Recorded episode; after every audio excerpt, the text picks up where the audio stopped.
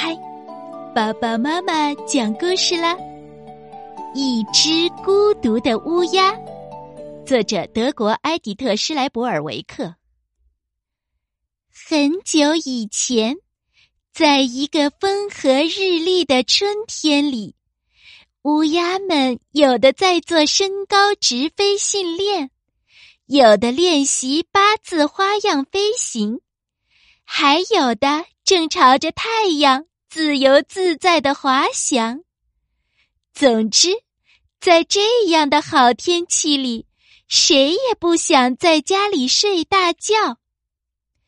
可是，有一只彩色的乌鸦却闷闷不乐，他觉得自己好像缺了点什么。它中断了飞行，茫然的落在一座山峰上。站在另一座山峰上的一只乌鸦关切的问他：“你怎么了，我的伙伴？”“嗯，我觉得心很烦，不知道该干点什么好，好像自己缺了什么似的。糟糕的是，我不明白到底缺的是什么。”彩色乌鸦接着说。阳光明媚，食物充足，还有许多朋友。像我这样一只奇怪的鸟儿，还需要什么呢？如果你在生活中缺少点什么，就应该去找。那只乌鸦建议道。可是我应该到哪里去找呢？随便什么地方，这个办法肯定好。于是。彩色乌鸦便朝着任意一个方向飞去。在你找什么东西的时候，别人也在找什么。这种事儿虽然并不多，可这一次却被彩色乌鸦碰到了。一只松鼠十分激动的在树上跑上跑下，像是在寻找什么。你在找什么？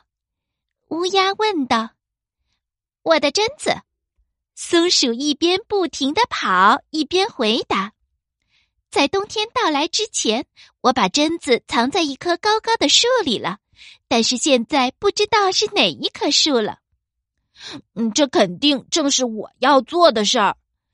乌鸦想到：“这是一笔放在安全地方的财产。”彩色乌鸦问道。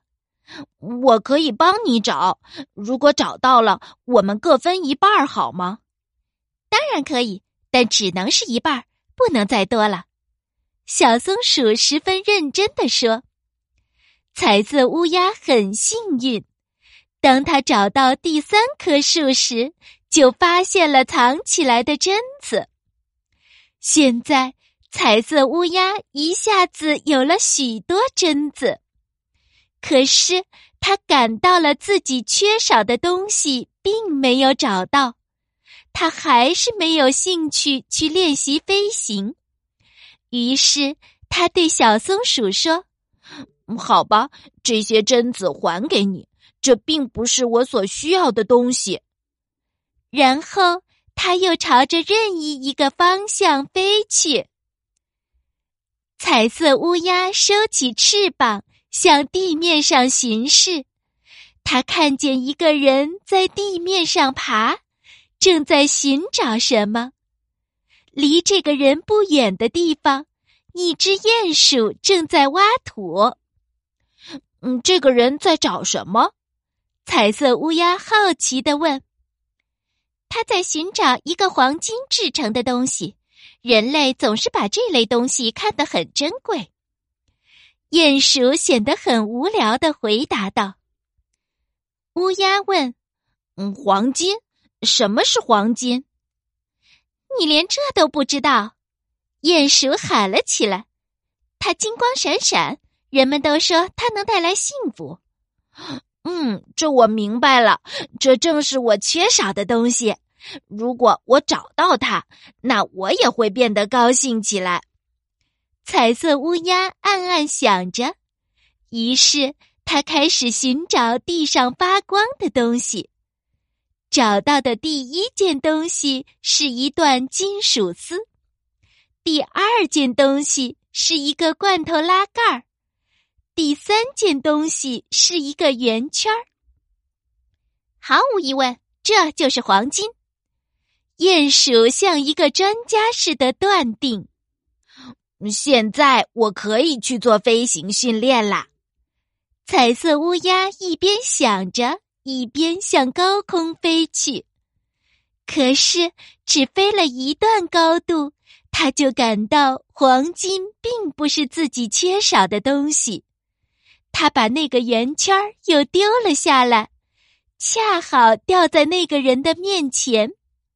那个人抬起头来，张大嘴巴，惊讶的看着彩色乌鸦。